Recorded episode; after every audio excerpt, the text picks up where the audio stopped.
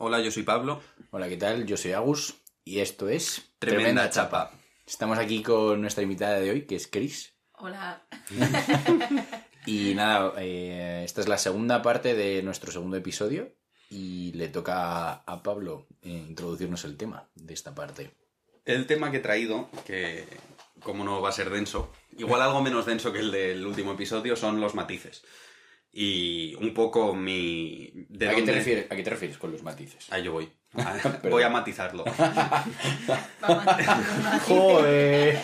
Empezamos bien. El, mi idea de dónde viene todo esto, eh, pues ha sido un poco observando un poco el mundo alrededor en los últimos días, bueno, los últimos días, los últimos meses, y cómo, eh, bueno, sí, me voy a meter con los medios de comunicación, siendo esto un medio de comunicación también, cómo tendemos mucho hacia ir hacia absolutos. Eh, el contexto actual es un poco, está la guerra de Ucrania todavía, eh, hace nada pasó lo de la torta, esta que dio Will Smith, a, no sé cómo se llama, Chris Rock. Chris Rock, eh, y como un poco toda la reacción de todo el mundo a eventos conflictivos eh, tiraba mucho hacia absolutizar las cosas, en plan de esto está mal, esto está bien, esto es eh, algo horrible, em, mm, Rusia es malísima, eh, Ucrania es buenísima, o mm, el ejército es horrible, en plan de como muchos absolutos, y en contraste con eh, un poco muchas cuentas que sigo yo en Instagram, que entiendo que también es un poco el de donde vienen mis opiniones, que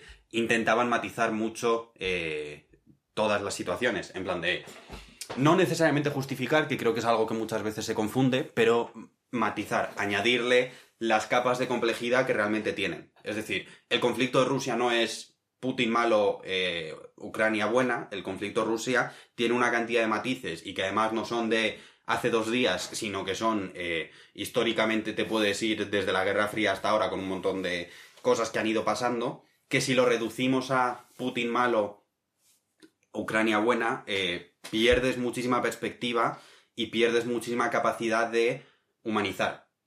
Otra vez sacando el tema de humanizar, pero que a mí me parece muy importante para ser capaces de eh, ver que la gente es humana y que se merece respeto y que se merece eh, cuidados, etcétera, el ser capaces de humanizar y de empatizar con esa gente en vez de reducirlos a una idea y ya. ¿Pero por qué crees que no lo hacemos? Porque es más fácil. Y porque, yendo un poco al tema anterior, el de los libros, eh, es muy fácil. Eh, uy, no sé por qué quería ir al tema an- anterior. eh, lo he perdido. Ah, no, sí. eh, porque es mucho más fácil consumir rápido y absoluto que consumir complejo, lento, eh, ser capaz de decir, igual no tengo una opinión todavía, igual hay matices que no entiendo, igual hay realidades que no comprendo, y también me recuerda una charla que tuve hace tiempo, no me acuerdo con quién, pero que me decía en plan de, Putin ha hecho esto porque sí. Y para mí era un no, no he hecho esto porque sí, no ha sido un impulso de me apetece invadir Ucrania. En plan de, no me parece justificable que Putin haya invadido, bueno, que Rusia haya invadido Ucrania, pero tampoco me parecen justificables cosas de Ucrania. En plan de, hay un montón de complejidades que no es un Putin ha invadido porque le apetecía. Y llevarlo a un Putin lo ha invadido porque, me apete- porque le apetecía por no meterse en esas complejidades y no tener esa respuesta inmediata Mm. eh, a corto plazo, a mí me parece que lleva a deshumanizar mucho. Es decir, que no me parece, repito, comparar el, una guerra con humanizar me parece eh, años luz, pero entender cómo la gente que está en el ejército ha llegado a ello, el de entender eh, los conflictos que hay en los dos bloques de la Guerra Fría y cómo han llegado hasta ahora, etcétera, me parece muy difícil si queremos llegar a un absoluto. Y dicha esta introducción, me apetece que me contéis vuestras opiniones de los matices, así como en plan de qué os ha venido a la cabeza de primeras con cuando he dicho matices. No, no, no específicamente estos temas, sino de cuando yo os he dicho matices, ¿qué es, a, qué tema os ha ido vuestra cabeza? A mí me ha venido mucho el, el detalle.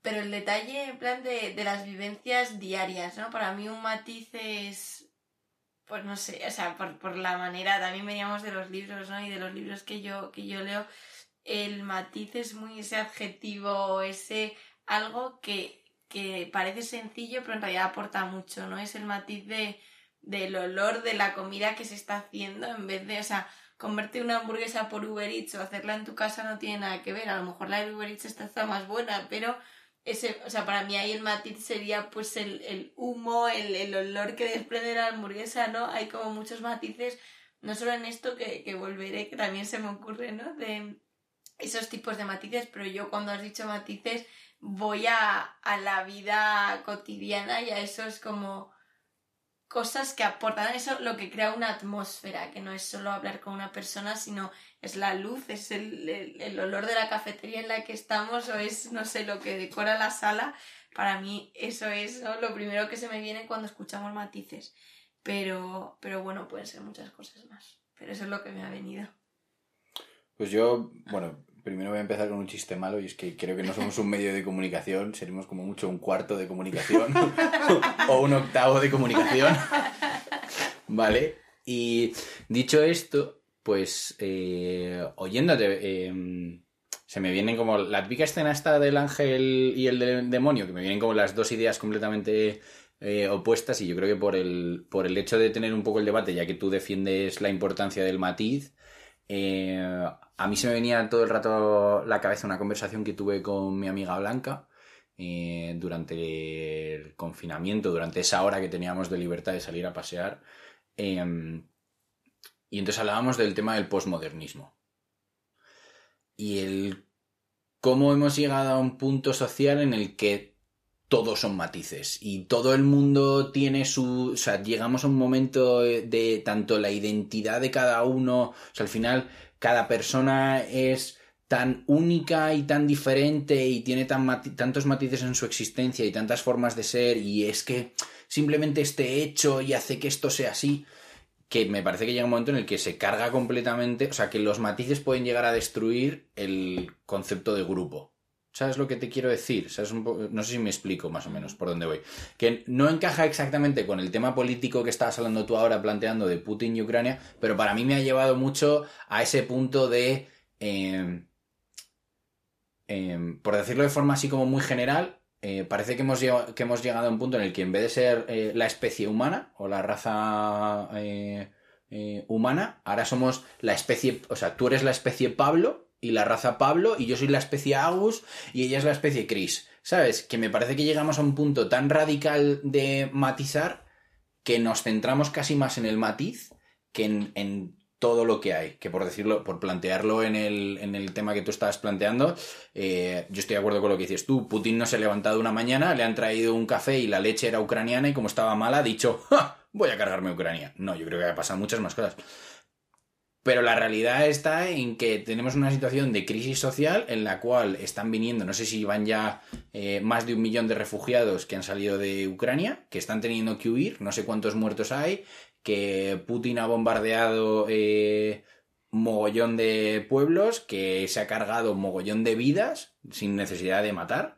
Eh, y que además ahora parece ser que los ucranianos han contestado y han bombardeado también un depósito de gasolina. Entonces, ¿Que podemos entrar en los matices? Sí, pero me parece que a veces los matices nos quitan de la realidad como tal que estamos viendo ahora, que es que hay una guerra en, en plena Ucrania y que, y esto es mi teoría medio conspiranoica porque también no tengo ni idea de historia, eh, está siendo un Rusia versus Ucrania, pero yo en mi cabeza estoy viviendo un eh, Estados Unidos versus Ucrania de forma, o sea, versus Rusia, pero de forma como muy lejos, ¿sabes? Que al final es un poco lo que ha pasado, eh, pues, o sea, yo lo visualizo casi tanto como lo que pasó en Vietnam, de otra forma completamente distinta, pero en mi cabeza es como que siempre me lleva ahí.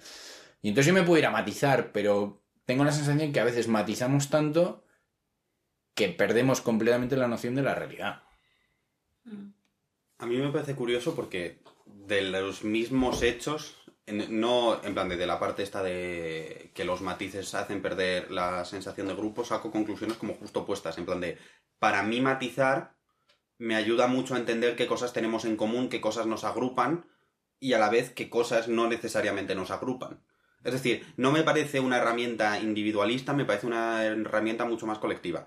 Y esto va a ser monotema en todos los episodios, la perspectiva colectiva que yo estoy intentando desarrollar un poco más porque es como muy opuesta a lo que nos han enseñado en general en el neoliberalismo.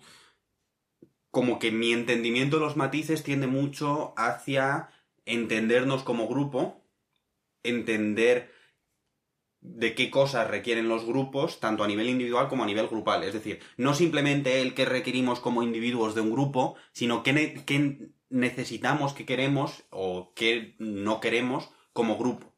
Porque también está, está la parte individual de existencia, pero también está la parte grupal de existencia para mí. Entonces, para mí realmente los matices me aportan mucho al entendimiento en común de la gente.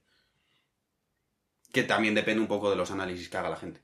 Justo para mí matizar sería la herramienta y luego tú la utilizas con la finalidad que quieras. O sea, entonces yo creo que se puede utilizar para matizarme como diferente, en plan, como decías Agus, ¿no? De, eh, no, ojo, que yo soy distinto, lo puedes utilizar para matizar el que nos une, ¿no? Si antes, eh, em, si decíamos que, que leer o no leer, entonces matizar que lo que yo extraigo de la lectura, o sea, lo que a mí me lleva a leer es la necesidad de vivir otra vida y tú matizas eso en el anime, entonces diremos, ostras, matizando eso nos entendemos, pero también podemos matizar hacia el otro lado, ¿no? Entonces yo creo que no es un a favor de matizar o en contra, sino que creo que más es un medio que nos puede llevar a finalidades distintas.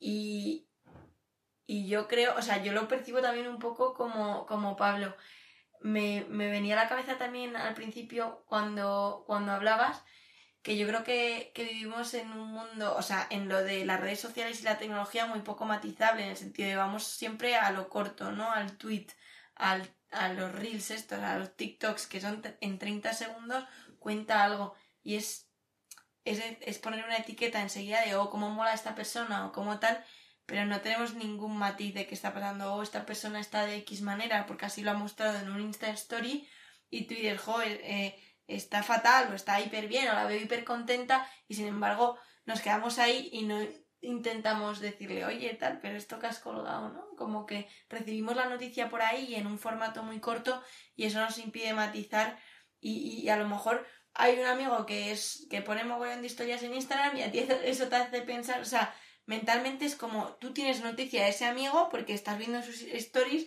pero a lo mejor hay siete meses que no hablas con él, ¿no? Para, para mí sí que va mucho lo de matizar a lo colectivo, pero es cierto que entiendo también que se puede utilizar desde el otro punto de vista.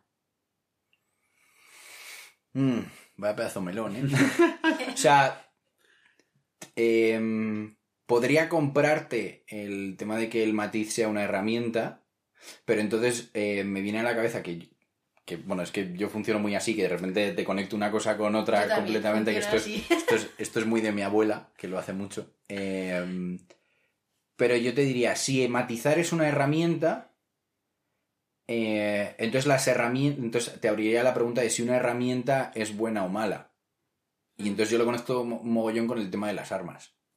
Hay muchísimo debate, por ejemplo, sobre todo en Estados Unidos con el tema de las armas, porque en, bueno, en Estados Unidos eh, para quien no lo sepa, eh, tienen un, conflicto super heavy con el tema de las armas y hay como dos bandos. Un bando que es eh, anti-arma y anti-portar armas por el tema de que, pues, todo el tema de los homicidios que ha habido en, colegios, los, eh, la delincuencia que hay, la cantidad de, violencia que hay callejera o en, un montón de otras situaciones.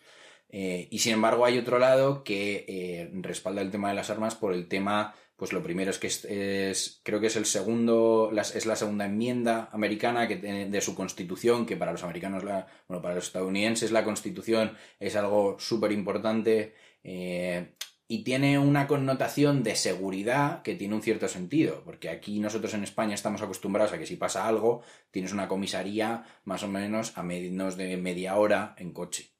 La policía podría llegar en 20 minutos a tu casa.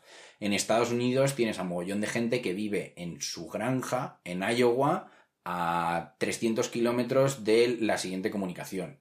Y entonces ahí hay un concepto que también se conecta mucho con el tema de la propiedad privada y tal, pero de proteger tú tu propia casa porque no va a venir nadie más a ello. Y entonces, bueno, esta pequeña introducción mal hecha, porque seguro que hay un mogollón de gente que me ha escuchado y ha dicho qué de burradas acaba de decir, pero bueno. Em, va al punto de ¿una pistola es buena o mala? Porque es una herramienta. Entonces, si una pistola puede ser mala, entonces los matices pueden ser buenos o malos. ¿sabe? pilláis un poco por dónde voy. Entonces, eh, abriendo ese melón de eh, si una herramienta puede ser buena o mala, los matices pueden ser buenos o malos, que yo entiendo por cómo lo plantea Pablo, los matices son necesarios. Y para mí el punto está en los matices son necesarios si los usas bien.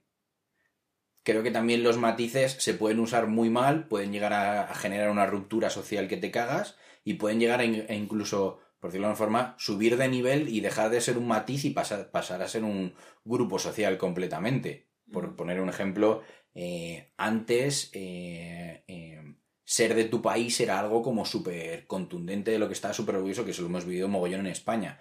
Y ahora estamos completamente divididos. Algo que era general y era yo soy español, ahora en España eh, se ha convertido en algo de absoluta división. O sea, yo me presento eh, como español fuera de España cuando viajo, cuando estoy con gente internacional, porque les ayuda a que les da un poco de contexto de quién soy.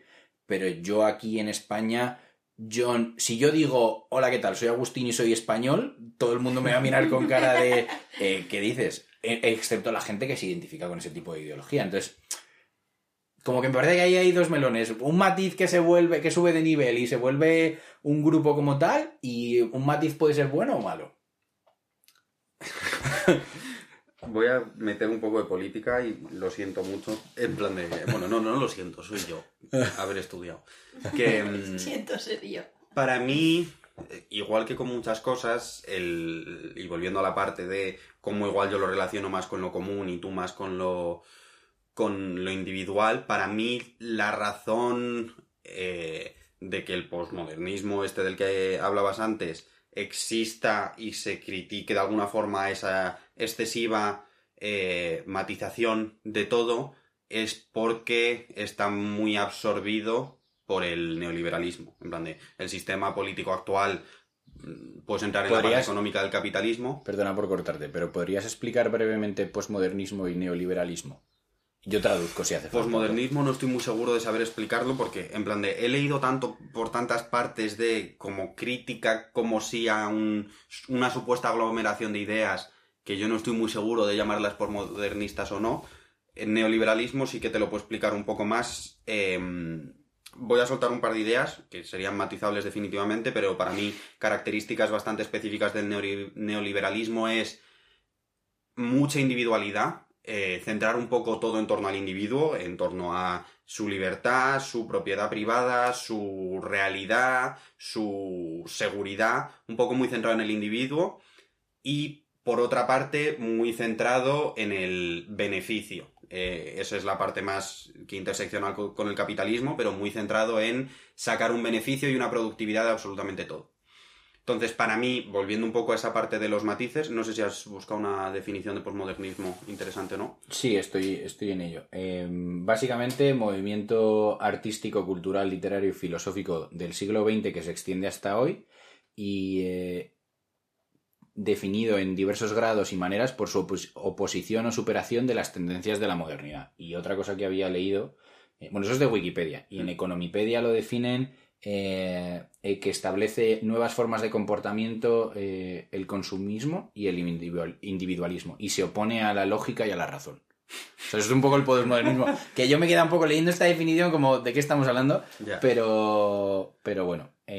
Volviendo un poco al, al argumento este, para mí hemos utilizado mucho los matices según la lógica en la que vivimos a día de hoy, en plan de según nuestra realidad, nuestra realidad a día de hoy al menos en España, en Occidente, es muy individualizada, muy productiva, muy eh, de buscar beneficios de las cosas, que no me parece per se mal, pero es la realidad en la que hemos crecido, y utilizamos los matices de esa forma para eh, ser más individuales, para ser más productivos, para ser intentando buscar algo, matizando las cosas. Intentando ser productivos, matizando las cosas, en vez de intentando ser igual improductivos. Llegar a cosas más complejas, llegar a cosas que llevan más tiempo, llegar a cosas que igual no te dan una opinión formada de algo. En plan de, yo sobre la guerra de Rusia no tengo ni idea.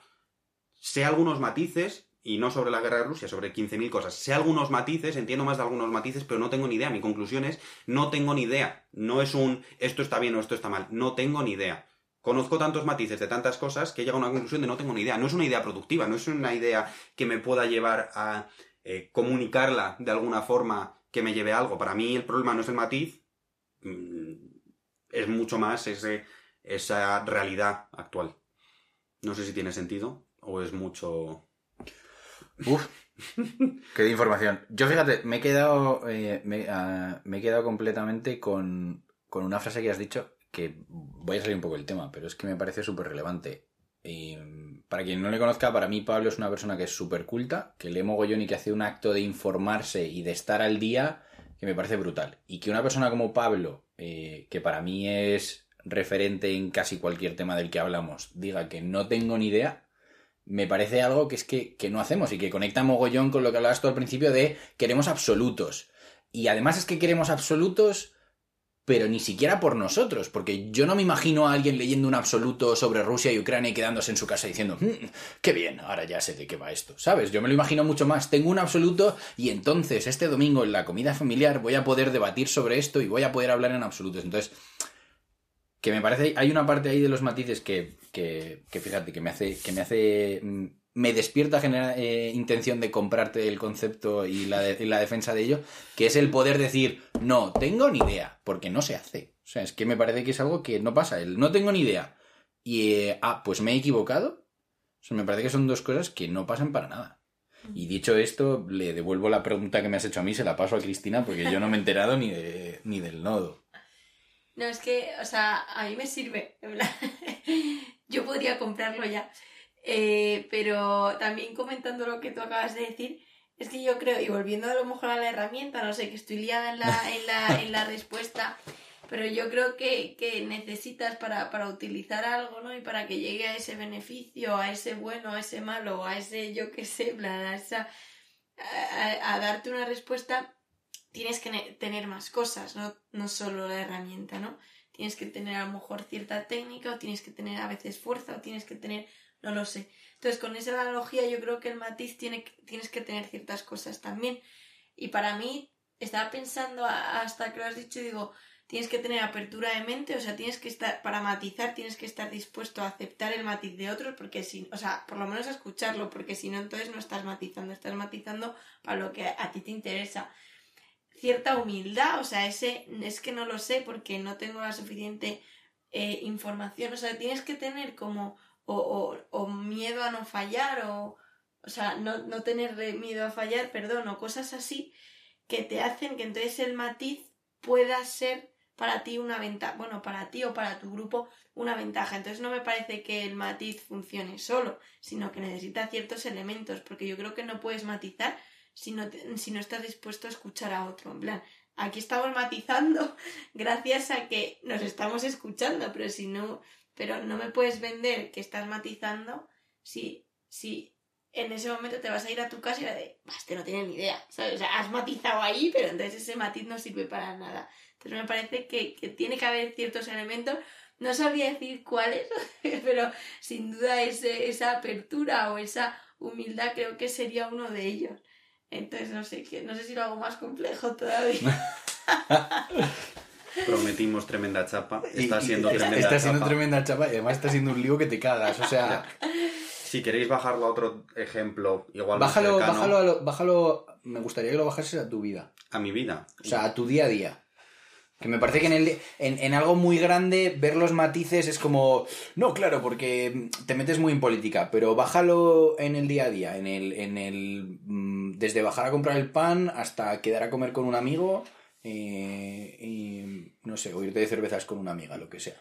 Voy a hablar de algo que me sé más que del ¿Qué es conflicto. No, pero son las relaciones. Eh, que creo que sé algo más, pero también no tengo ni puta idea en general de las relaciones. Para mí, eh, de las relaciones interpersonales, eh, no sé si me habéis hablado, escuchado hablar todavía, pero en plan de.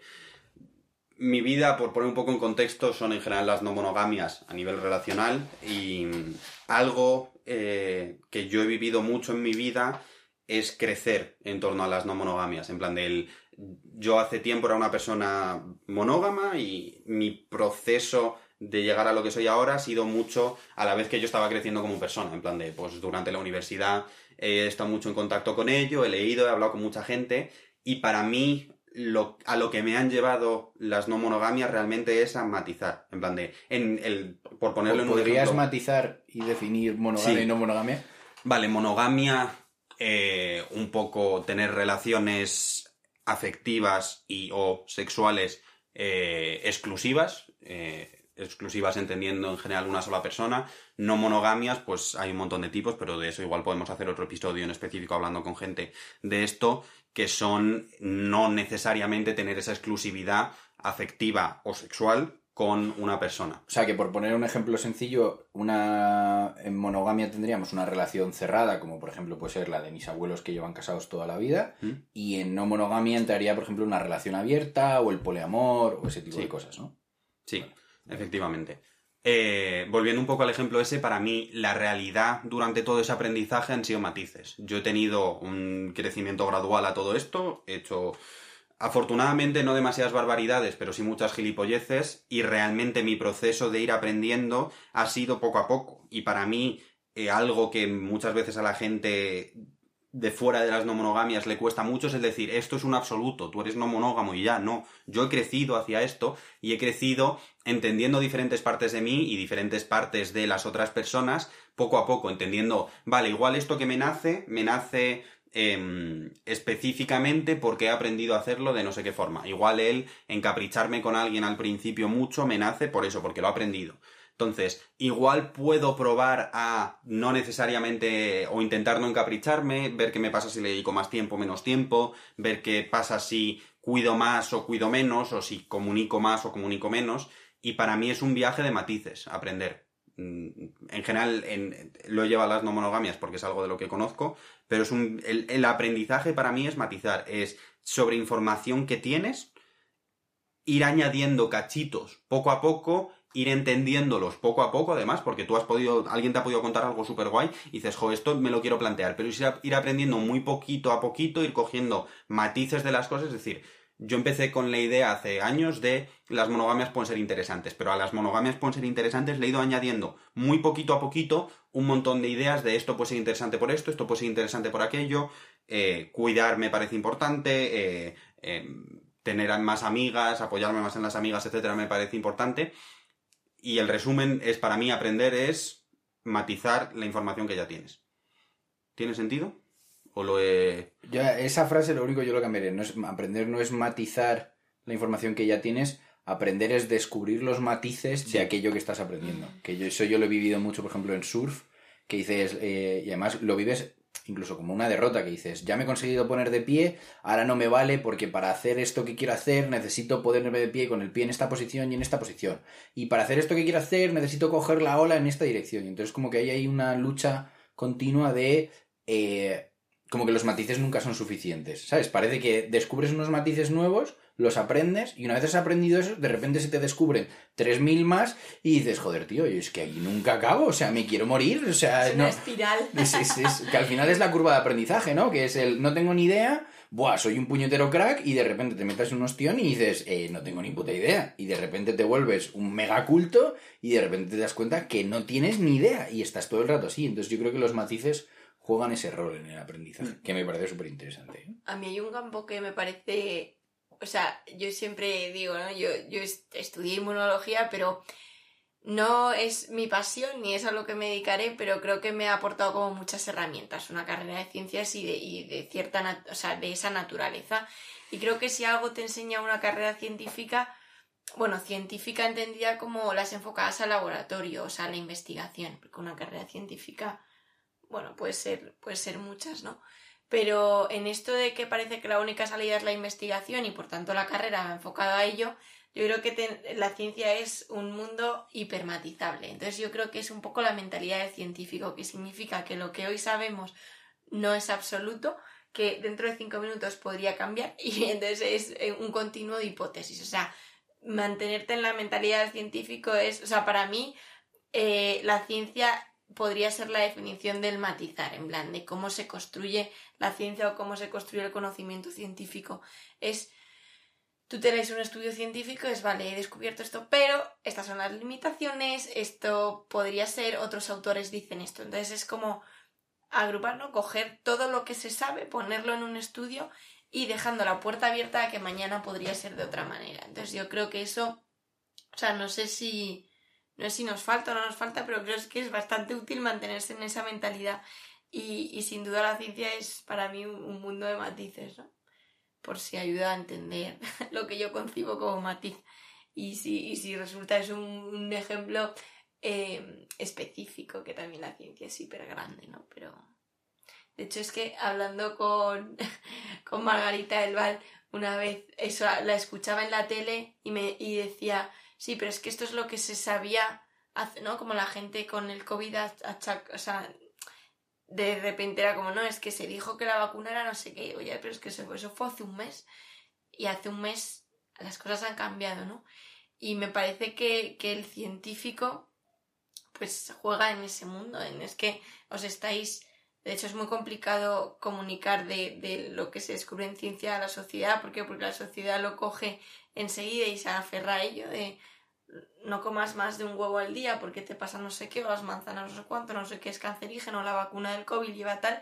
Ya, pues que eso se sabía hace un mes, era la, con la información que contábamos, pero ahora ya no, ¿sabes? Entonces creo que es un, es un shock normalmente de, joder, ¿por qué ya no? ¿Sabes? Es, eso es pues porque esto es matizar, o sea, porque, y, creo que no se acaba, o sea, 3.000 matices y muchísimos más millones.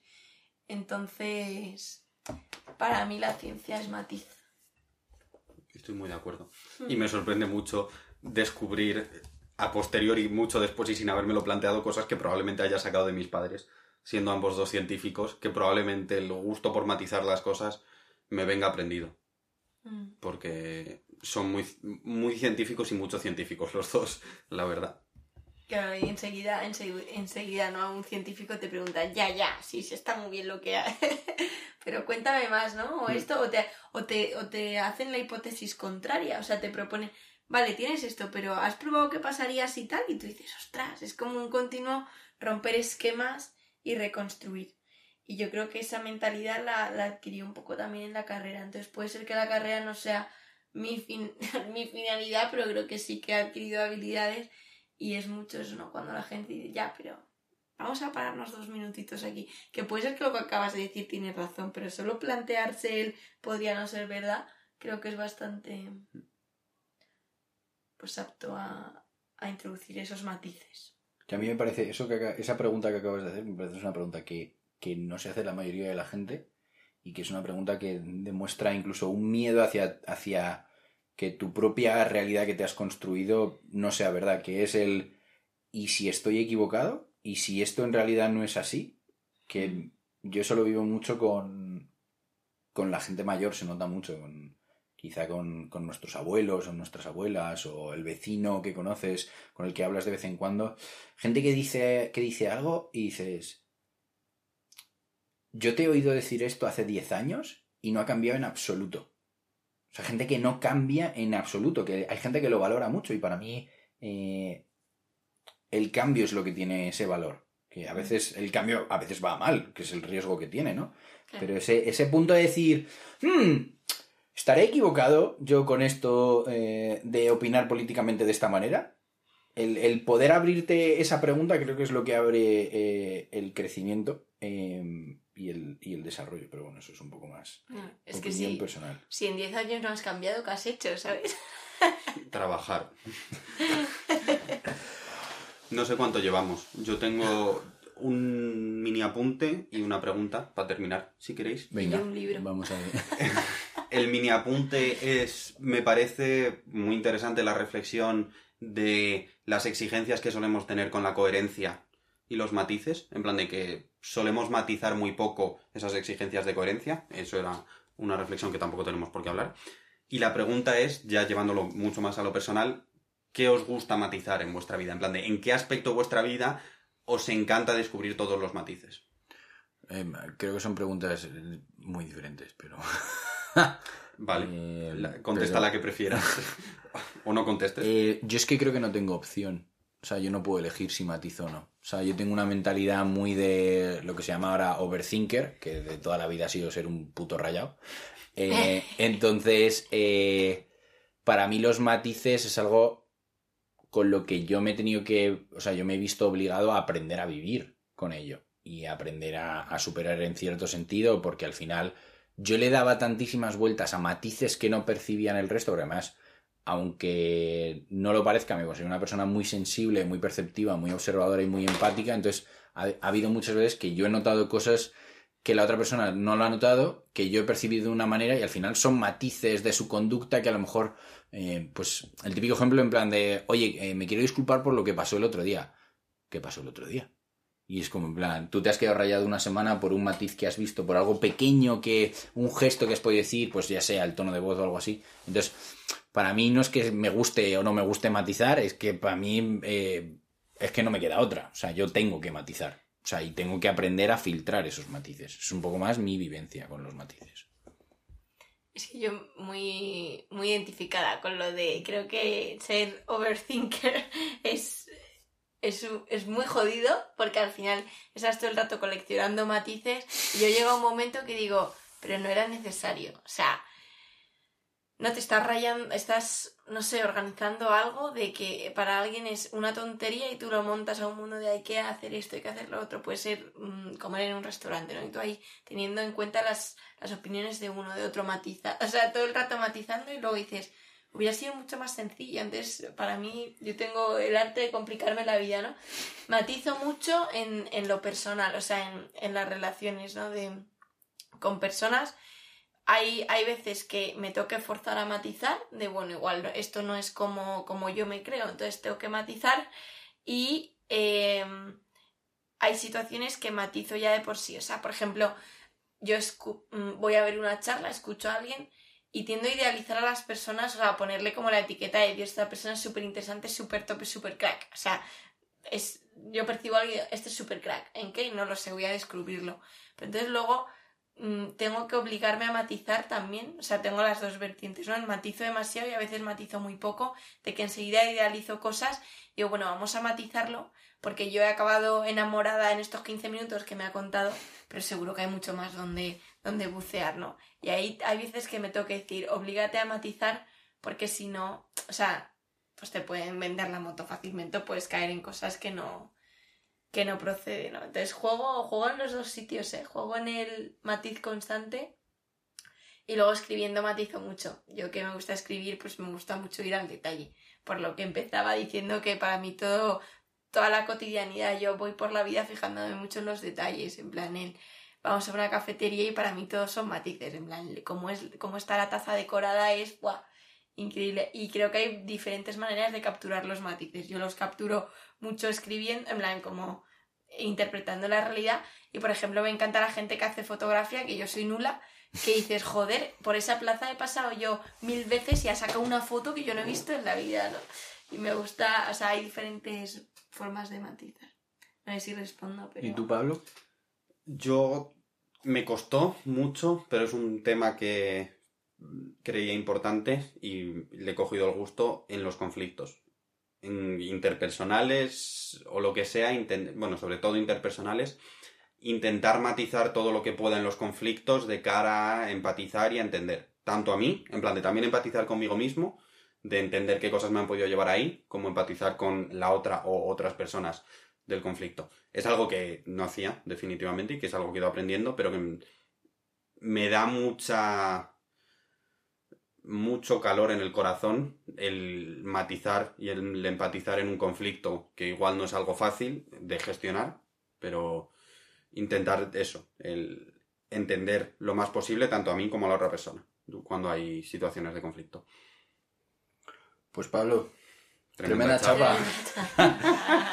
eh, vamos a dejar este, esta parte aquí. Y muchísimas gracias a Pablo, también a Cris, por todo. Y para la gente que nos está escuchando, vamos a hacer una prueba y creemos que se puede colgar una pequeña encuesta en el podcast. Eh, entonces, en este episodio, si entráis en nuestra web, que podéis acceder ahí a través de Instagram, eh, vais a ver una pregunta que va a ser: eh, ¿los matices como herramientas son buenas o malas? y nada, muchas gracias a todos.